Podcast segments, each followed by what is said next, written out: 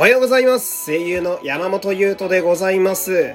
2022年3月3日第678回目の山本優斗のラジオというと、本日も一日よろしくお願いします。いや、3月3日ね、えー、ひな祭りということで、私の人生には驚くほど関係のない行事ですね。俺に娘ができれば結構変わってくるのかなとかね、えー、思ったりしますけど。で、私が思いつくひな祭りで言うと、あのー、給食ですね。えー、小中の時の給食。あのなんかクリスマスとかバレンタインとか、うん、まあ今回で言うならひな祭り。こうイベントごとの時に、なんか給食でおまけがね、えオプションパーツがついてくるメニューが結構ありましたけど、ひなあられがやたらと美味しかった記憶がありますね。うん。なんであんな美味しいんだろうな、あれ給食で食べるお菓子とかってさ。うん。全然家帰ってさ、なんならじいちゃんばあちゃんがくれそうな、本当に味の薄いさ、うん、ひなあられだったんだけど、なんかえらく美味しく感じたのを思い出して。うん。で、今これ、あれだね、あのー、給食のイベントのメニューで思い出したから今喋るけどさ、あの、土曜の牛の日ってあるじゃないですか。うん。で、土曜の牛の日もね、あの、うちの学校はね、あの、特別メニューだったんですよ。うん。で、皆さん、もちろん思うのが、うなぎが出てくんのかなって思うじゃないですか。うん。で、俺の代はね、あの、イワシのかば焼きだったのよ。うん。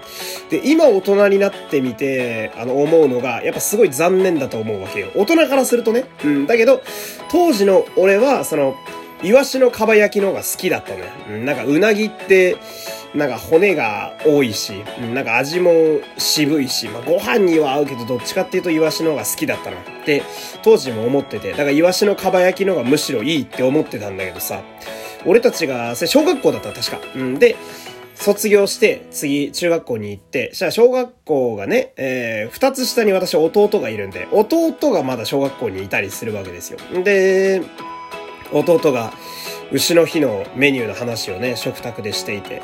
したら、俺今日うなぎ出たよって言っててさ、うん。あれ？と思って。うん、いや、まあ、後輩がね、そのランクアップしているということは、その、まあ、未来に向かってちゃんと成長してると。えー、給食というメカニズムが進化してることをね、感じれるから全然いいんだけどさ。なんかその時だけはすごい敗北感を感じたんだよな。うん。あんだけイワシの方が好きだって散々豪語してたのに、その時だけはすごい負けたなって感じだ。えー、そんなことをね、今思い出しましたけれども。まあ、そんなことを言っていると皆さん気づくのがね、えー、私、毎日こうして朝、ね、ラジオね、ぼちぼちやってますけれども、声がでかいでしょ？ね？声が大きいと思うんですよ。まあ朝から元気やなと。うん、うるさいですよ。こんなやつ朝からいたらね。もしルームシェアとかしててね、あの、朝、こういうやつが同じ部屋にいたらね、うん、俺は今すぐ引っ越しますけれども。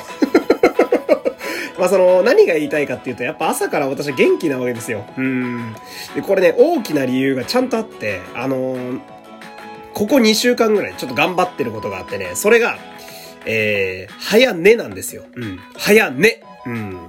早起きは、散々やってることは多分皆さんに伝わってると思うんですよ。まあ朝ラジオがまず早いっていうのもあるし。で、えー、朝バイトもね、非常に早いんですよ。私朝バイトしてまして。で、5時半に起きないと間に合わない。だから自動的に早起きではあるわけ。うん。だけど、寝る時間は結構今までランダムだったんですよ。で、なんならさ、私みたいなもんでも、結構やることある日が意外にあって、月末とか、うん、あって、やっべえ、2時になっちゃった、みたいなね、作業してたら、ああ、3時間しか寝れねえ、みたいな、あったりしたんだけど、ここ2週間は、心を鬼にしてね、うん、まあ、22時半には寝るようにしてるんですよ。うん、この、睡眠時間7時間前後をずっとキープしていてさ、あーすごくない ?5 時半に起きてさ、22時半に寝るんだよ。うん。もう老人だよね。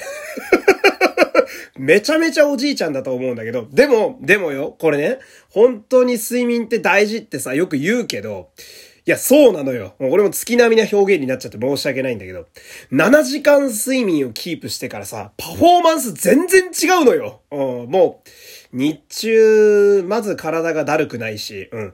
日中体がだるくないことのメリットやばいよ。何でもできるからね、本当に。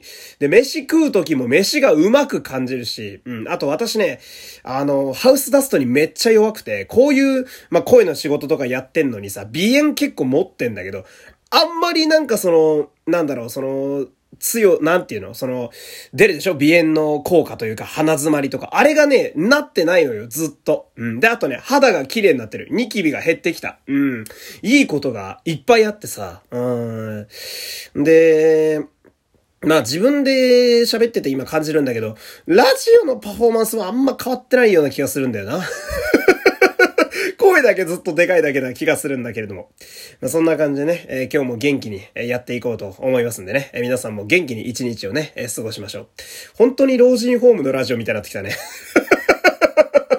まあそんな感じでね、えー、今日も頑張っていこうと、えー、そんな感じでございます。